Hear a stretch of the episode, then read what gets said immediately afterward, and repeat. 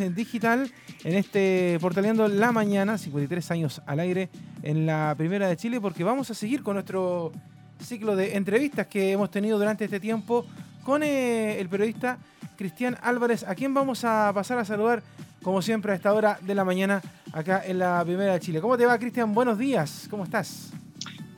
Muy buenos días, Leonardo. Muy buenos días también a todos nuestros auditores en nuestra señal digital y también nuestros usuarios en redes sociales, quienes van a poder ver esta entrevista eh, en esta fría mañana en nuestra ciudad. Una, una ciudad que, como en otras partes del mundo, como en otras urbes, eh, se ha visto afectada por la pandemia, por ende su calidad de vida, donde nuevamente se han visto las segregaciones, las diferencias, las discriminaciones en torno a la calidad de servicios, accesos a servicios básicos, entre otros aspectos que lamentablemente nos, han, nos hemos tenido que enfrentar durante esta mañana. Y lamentablemente también hay personas que vistiéndose eh, con piel de abeja, pero son auténticos lobos, intentan eh, aprovecharse de estas circunstancias para ejercer diversos ilícitos, como precisamente el narcotráfico.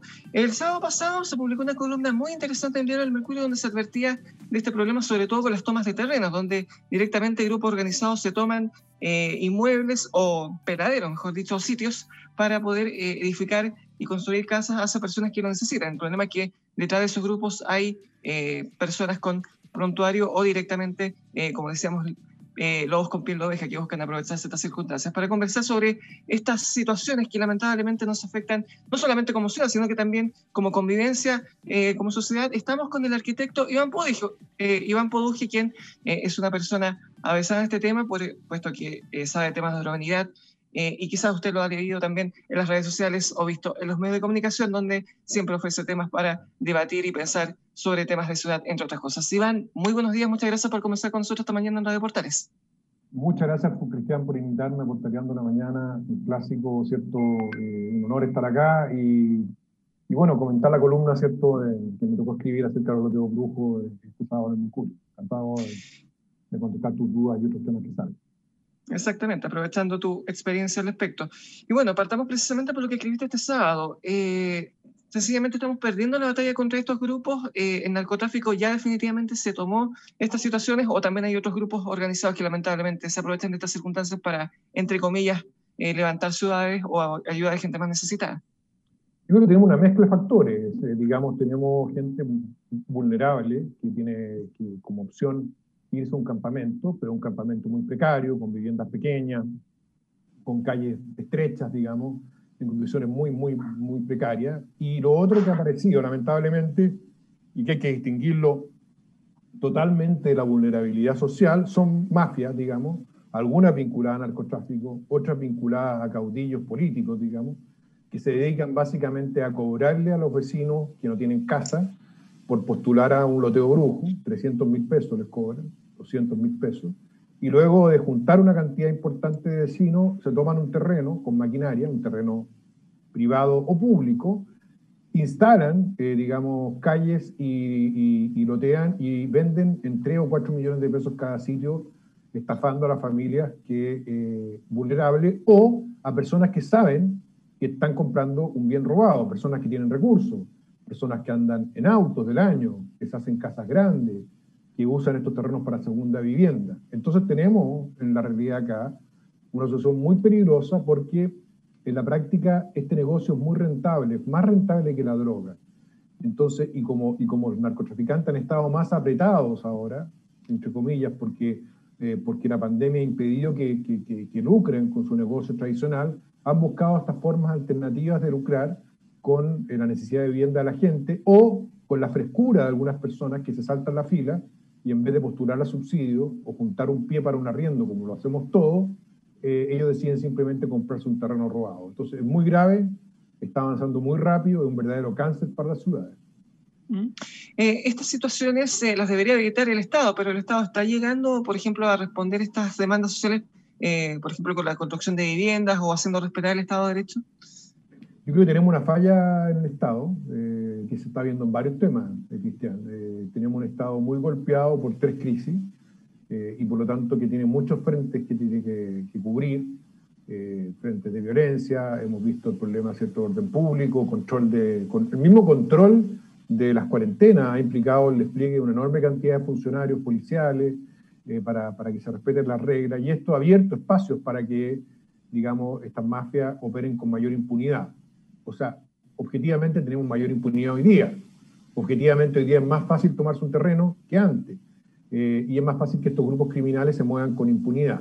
Y por otra parte, eh, ciertamente necesitamos ponerle más velocidad a la entrega de viviendas, porque los, para que tengan una idea tú, Cristian, los comités de vivienda, que son las familias sin casa, están esperando en promedio siete años desde que postulan por primera vez, ahorrando todos los meses, cumpliendo todas las reglas que el Estado le da. Y muchos me llamaban, porque trabajamos con varios, nos decían, oye Iván, mira, yo llevo cinco años juntando mi plata y, resulta que un, conocido se compró un terreno en 3 millones de pesos y ahora tiene 450 metros cuadrados. Eh, entonces, ¿qué incentivo tengo yo para cumplir las reglas? Este es el gran riesgo que existe con esta modalidad y por lo tanto se requiere una acción mucho más decidida del Estado eh, para desmontar estas tomas ilegales en flagrancia, y eso durante las primeras 12 horas, y una vez que se consolidan, eh, poder iniciar las acciones legales, pero desplegado en terreno, intendentes, gobernadores, ministros, alcaldes, eh, para dar una señal potente de que no es aceptable que las mafias de tomadores de suelo operen y que las personas se salten la fila, los frescos, mientras que la mayoría cumple con su obligación. Leonardo. ¿Qué tal, Iván? Buenos días. Eh, gracias por conversar con nosotros.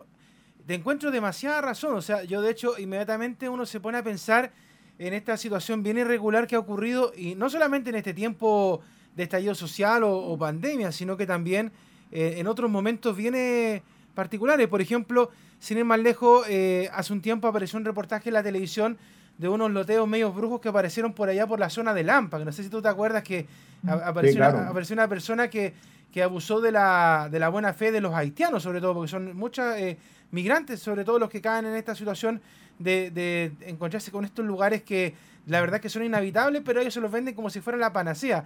Y otro lugar que también es como ícono de, de esta situación es lo que ocurrió en el antiguo vertedero de los Rasuris, ahí en, en esta parte del sector... Eh, surponiente de Santiago, pasado las rejas, allá que también, eh, recuerda, sin ir más lejos, que hace un tiempo hubo una máquina de incendio en este lugar, que todavía en algunas partes es ciertamente un vertedero, un lugar abandonado, pero que algunas personas también eh, vieron la oportunidad y se pusieron a construir casas. Y otro lugar que también ahora en este tiempo de pandemia se apareció y que fue muy vistoso fue la situación del Cerro Renca, en donde también se pusieron a, a construir casas ahí y que incluso los propios vecinos alertaron a las autoridades, pero eh, la situación se escapó de las manos. O sea, eh, y bueno, y sin ir más lejos uno puede recorrer todo Chile y pasa lo mismo. La realidad, sobre todo, por ejemplo, en Antofagasta, que es demasiado notoria, la gente se puso a construir hacia los cerros eh, porque alguien les dijo, de muy mala fe, y eso hay que decirlo, que se podía hacer. Pero resulta de que después vienen las catástrofes naturales y un sinfín de cosas y quedan totalmente desamparados, Iván. Bueno, oye, Leonardo, eso es tan así que el terreno que tú indicas en los rasos, que es un terreno fiscal, además la mitad, que el otro es privado, efectivamente está en antiguo vertedero, eh, uno podría pensar ya, se puede sanear, pero en, Viña se tomaron 21 terrenos del Servio. La pregunta es por qué esos terrenos no están destinados a las familias que no tienen casa, y son fiscales. Primera pregunta. Segundo, lo que tú dices eh, del riesgo en Antofagasta los campamentos se han puesto en los ejes de las quebradas. Esas quebradas son aluvionales.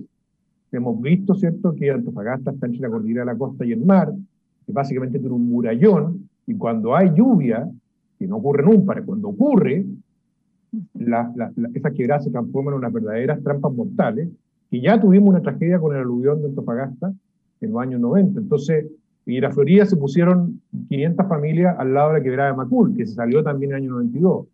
Entonces, ciertamente tenemos un problema que está fuera de control, que pone en riesgo a las familias que se instalan ahí, eh, que tiene estafadores como esta persona de Lampa, que lo que hizo básicamente fue subdividir un terreno que era de él, en un tamaño que no le, permite la ley, y venderle a familias eh, un derecho de propiedad trucho, digamos, sobre, esa, sobre ese terreno.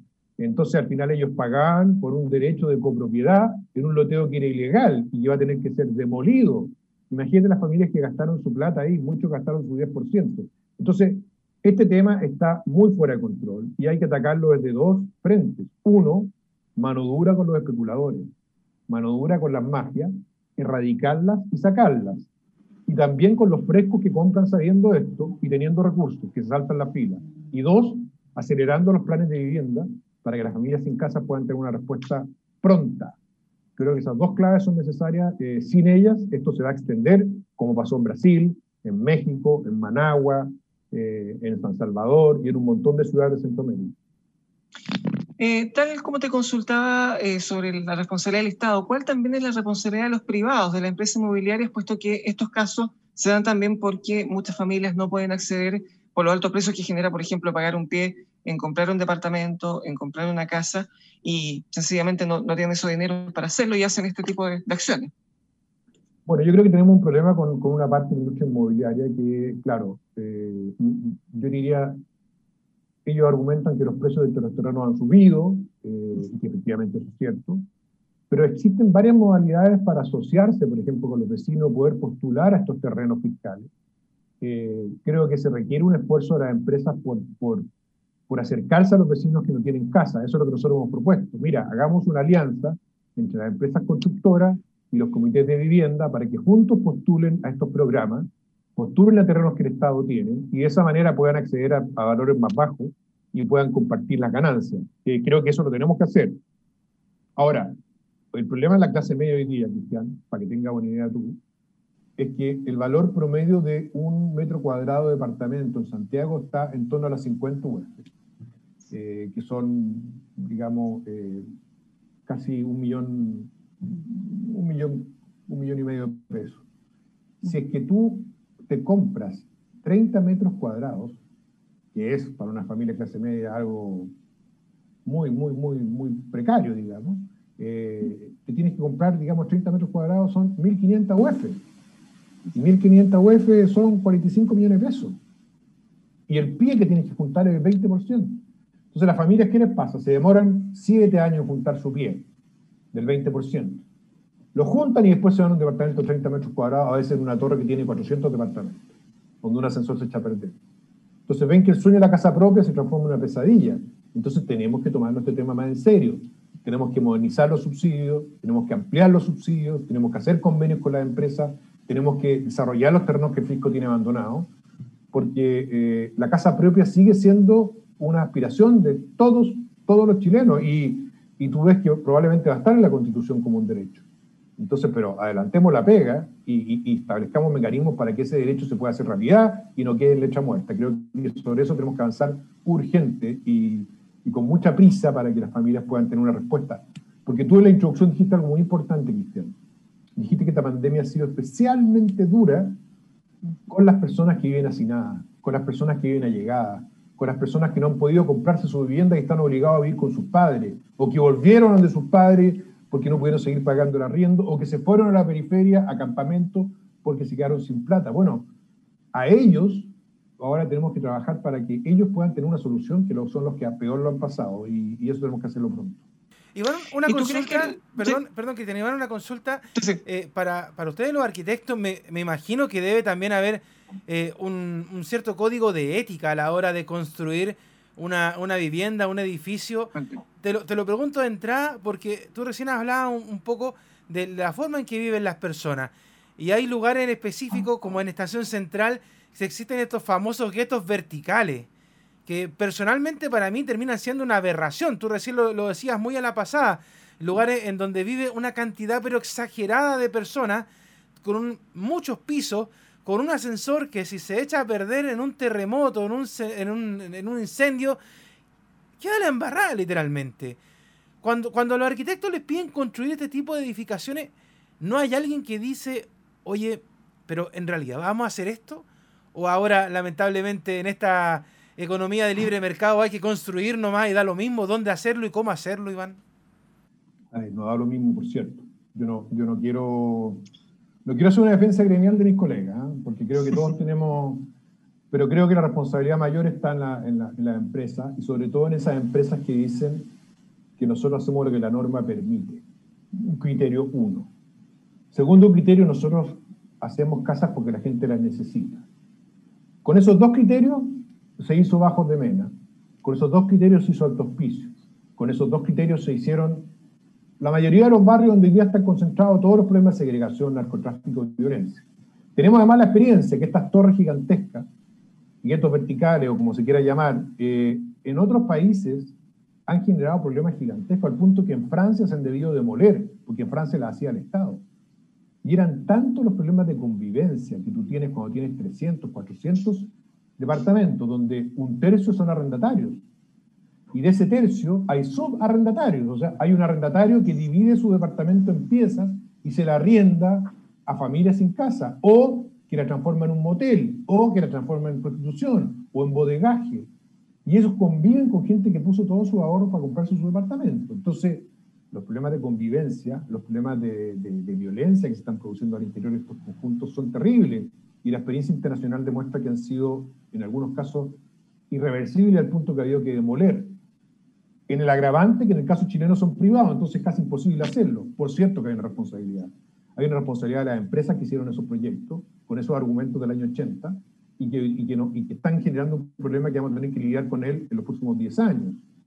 Ahora, ¿por qué no culpar a los arquitectos más allá de la defensa gremial? Eh, porque en muchos casos son arquitectos que tienen que, la opción que tienen es renunciar, digamos. hay que, yo, no, yo, no, voy a firmar esta cuestión, entonces me voy y me quedo sin pega.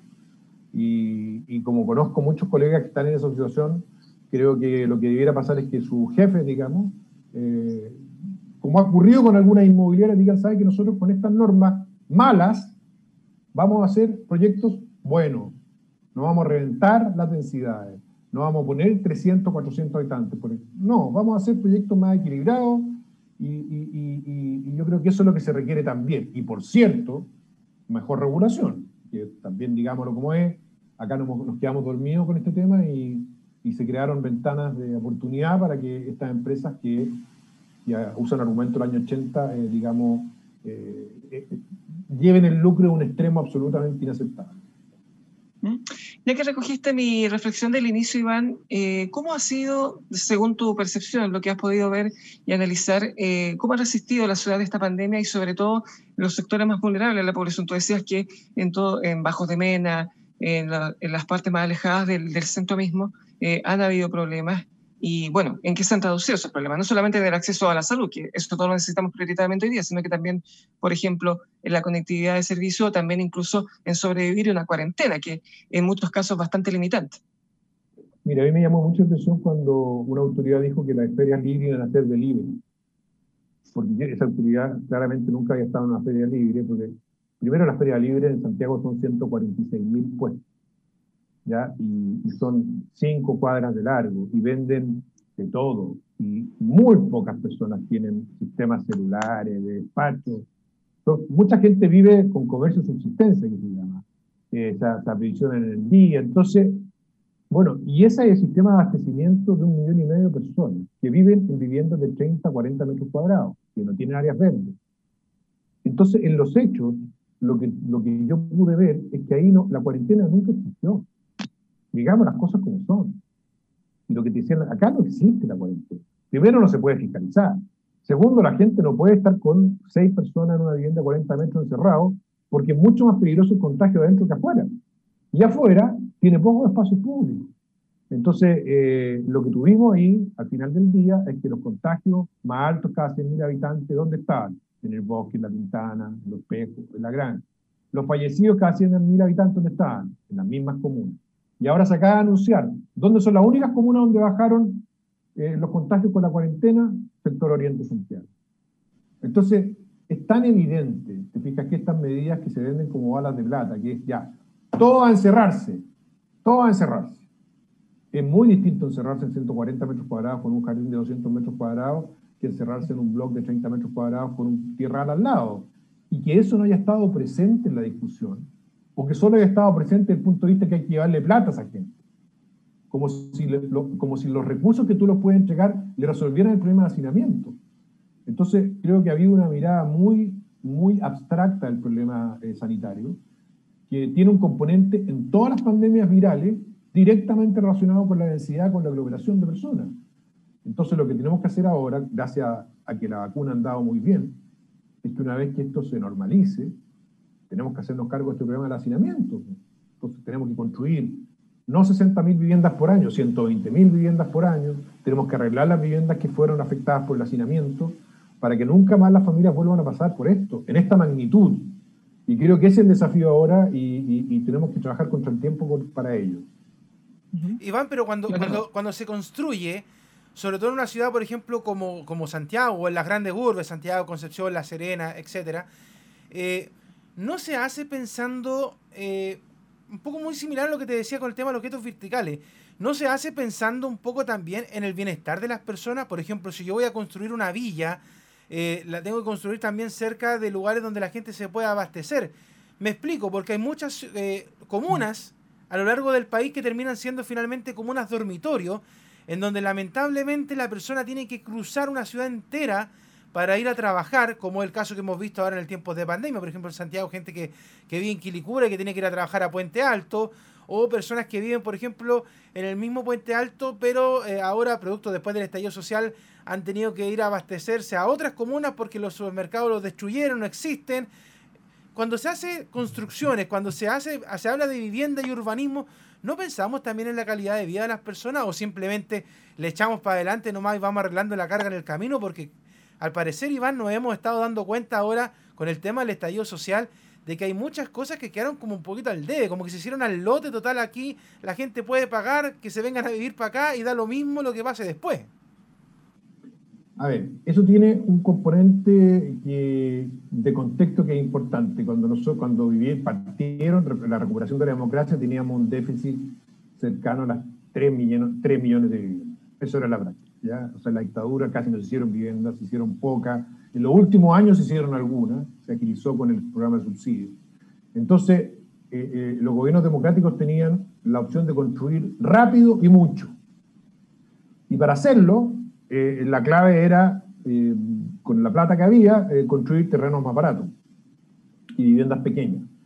Entonces, yo diría que por 10 años empezamos a construir muchas viviendas en ubicaciones alejadas sin servicio y con unidades muy pequeñas. Y con la tipología del blog, que es la fatal Leonardo. Porque la vivienda social antes se entregaba con sitio, el sitio propio, la operación sitio, la operación TISA, y luego para hacerla más rápido hicimos los bloques, que son los condominios sociales. Todo lo que se hace rápido, todo lo que se hace rápido crece mal.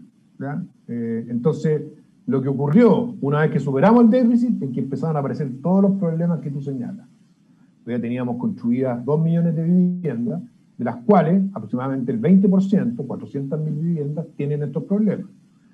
Eh, no solo en Santiago, por ejemplo, te, comenté el caso de Alerce en Puerto Montt, Rahue en Osorno, Alto Hospicio en Iquique, eh, las compañías en La Serena, todo el sector de Reñaca Alto en Viña del Mar. O sea, sectores donde se dijo, acá vamos a poner toda la vivienda social para construirla rápido, para darle techo a la gente, se dio techo, no llegaron los servicios, eh, eh, no llegó el transporte y lo peor, y esto es lo peor, Leonardo, es que mucha gente venía de distintos lugares y no se conocían entre sí, se rompieron las redes familiares.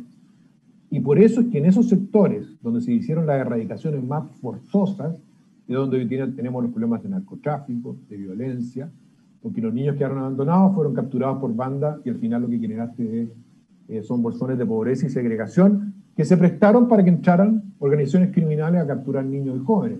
Y eso es lo que tenemos hoy día. CIPER acaba de publicar que las zonas ocupadas por bandas de narcotraficantes se duplicaron en 10 años y hoy día tenemos un millón de santiaguinos viviendo en zonas ocupadas o controladas por narcotraficantes. Un millón de santiaguinos.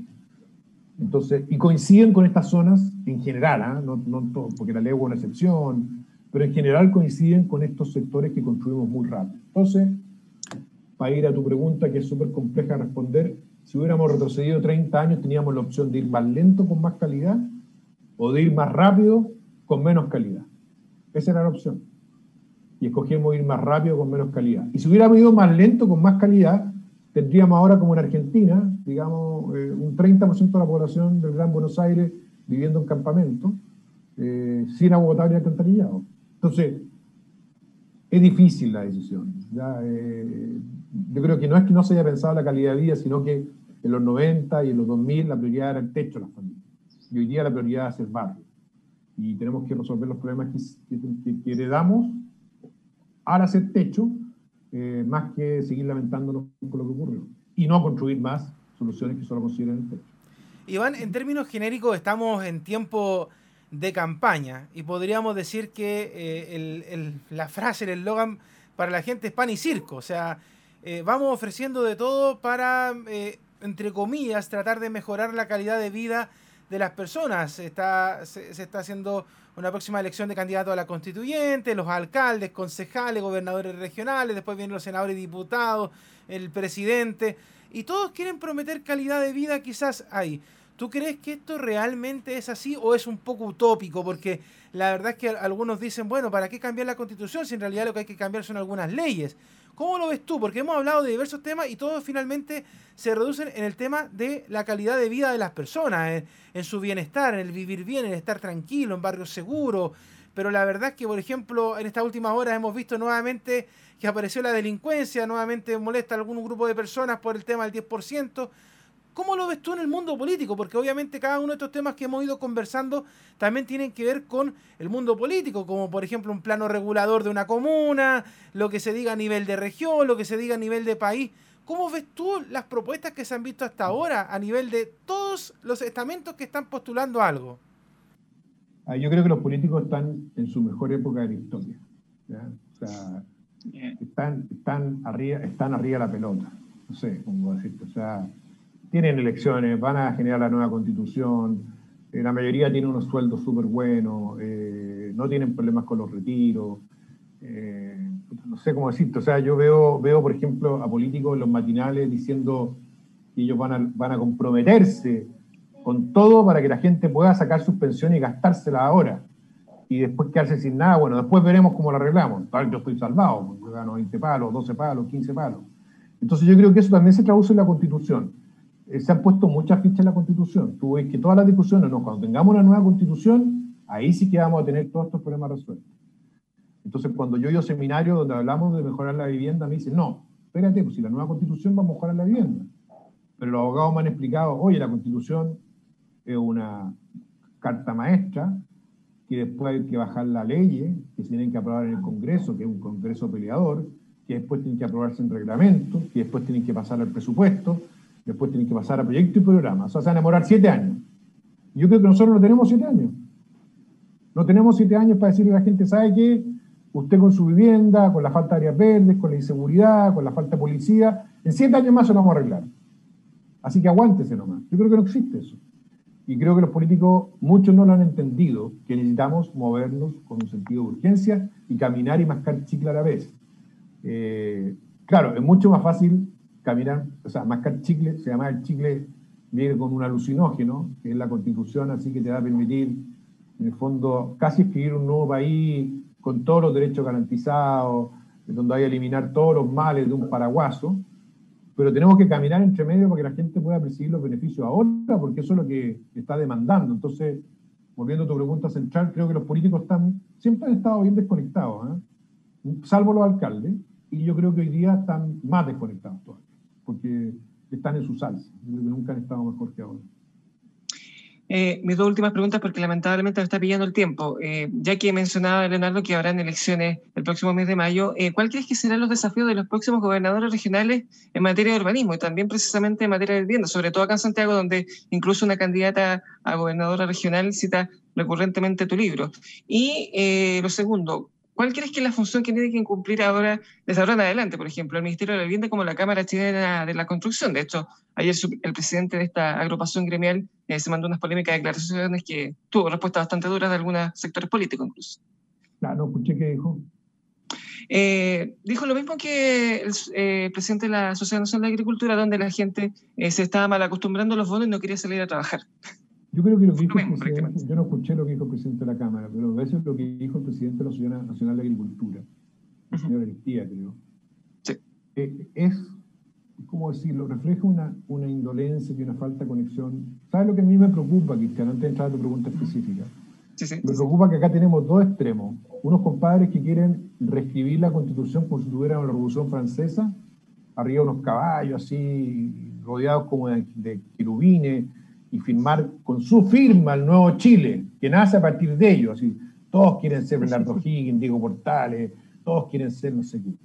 Y tenemos, por un lado, eso. Y por otro lado, tenemos unos compadres que están encerrados en un hombre, como el señor Aristía. Sea, Cuando tú tienes una crisis sanitaria, social, que ha cerrado miles de pymes, donde la gente no está pasando mal en cuarentena, tú no podés decir una cosa así. Entonces, es lamentable, digamos, que nuestra clase empresarial siga teniendo voceros que se quedan pegados el año 80 con, ese, con esa falta de conexión con el dolor de la gente. Dicho eso, Iván. Respecto al, respecto al gobernador, creo que el gobernador tiene un rol coordinador, tiene que apoyar a los alcaldes eh, para poder, en el fondo, pedirle las atribuciones que la ley le compete y dedicarse a dos o tres cosas. Yo veo algunos candidatos que aquí están ofreciendo prácticamente que van a, no sé, pues a, hacer las mismas funciones que tienen los ministerios, no las tienen esas atribuciones, no tienen plata tampoco. Entonces, lo que deben hacer es concentrarse en dos o tres prioridades, pedir esas competencias y, por ejemplo, un caso, sitio de riazos fiscales abandonados, pásenlos toda la gobernación, nosotros los vamos a licitar y los vamos a transformar en vivienda para ayudarle al mismo. Listo. Dos, con la plata del Fondo Nacional, el Fondo de Desarrollo Regional, vamos a coger las comunas que tienen peor luminaria y se las vamos a duplicar sin negocios truchos. Dos. Y tres, vamos a aumentar las áreas verdes. Y listo. Esa la pega el gobernador. No hacer un mega plan, etc. Y del Ministerio de la Vivienda, creo que eh, ponerle, enganchar en primera, en segunda, y meterle velocidad con esto, con todo. Eh, desplegarse en el territorio, hablar con los comités de vivienda, hacer una alianza con la Cámara Chilena de Construcción para que, para que todos empujemos este carro, porque al final el país es uno y tenemos que entender de que la gente lo ha pasado muy mal. Todos lo hemos pasado muy mal, pero es muy, es muy distinto pasarlo mal en una casa de 140 metros cuadrados que en una casa de 30 metros cuadrados, cerca de parques que lejos de parques, cerca de empleos que lejos de empleos. Y eso tenemos que reducirlo pronto. Solamente, sí, Solo para que no, no, queden en, el aire, eh, las palabras de Antonio el presidente de la Cámara Chilena de la Construcción, tenían que ver con el retiro del 10% y él dijo lo siguiente, creemos que es una mala idea porque nos crea una situación de cierta dificultad para atraer personal a empleos formales, vamos a tener que mejorar los ingresos de los trabajadores. O sea, como a regañadientes diciendo que hay que mejorar la cosa. Bueno, una pésima declaración. Primero yo estoy en desacuerdo con el retiro. Creo que, creo que, ¿sabes lo que me da más rabia el retiro? es que, es que es increíble, pero los políticos son tan hábiles que te dicen, señor, gasta tu plata en las pensiones, yo te voy a ayudar y agradeceme, o sea, yo tengo que agradecerle a los parlamentarios porque me ayudaron a gastarme la plata de mis pensiones. Y por eso es que son tan ilusos, porque al final están en el potrero de las encuestas, porque como la gente no es pelotuda, se da cuenta que es su plata la que se está gastando y que estos compadres lo único que han hecho desde el Congreso es tratar de hacérselo lindo con la plata de las propias personas. Eh, y yo creo que es un drama lo que va a ocurrir cuando esas personas se encuentren sin plata. Dicho eso, nuevamente necesitamos dirigentes empresariales que sintonicen. Vi también al señor Sutil, que decía algo parecido. Eh, entonces no podemos tener dirigentes empresariales que sigan hablando de un país de los años 80 y que no, se, no, se, no tengan más empatía no estoy diciendo que hagan cosas populistas, que hagan una cosa base, tener empatía con la gente que lo ha pasado mal, cuidar el discurso y, hacer propuestas, propuestas para resolver los problemas de vivienda, etcétera, y no quejarse tanto. Creo que ojalá, ojalá que eso sea producto de la pandemia y del encierro, que cuando eso se resuelva tengamos una clase empresarial y política más sintonizada con las personas y con sus problemas que con sus propios, con sus propios padeceres al menos todo eso esperamos también eh, aprender la lección de esta pandemia que hemos vivido también sus consecuencias en la vida de la ciudad.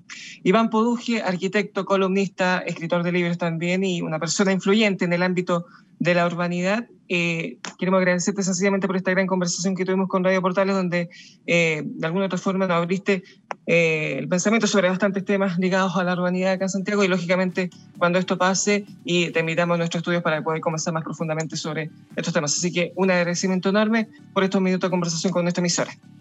Gracias Leonardo, gracias Cristian por la invitación de Portaleando la Mañana, un clásico escuchar con mi abuela hace no sé cuántos años y que sigue siendo, digamos, un espacio extraordinario. Así que muy, cuando me, cuando me invitaron y vi que era por de la mañana, dije, pero de todas maneras, muy contento de estar acá y un saludo a todos los auditores. ¿eh? Que estén muy bien. Muchas gracias, pues Iván. Son 53 años, 53 ¿ah? años que estamos acá, así que tienes toda la razón, pues.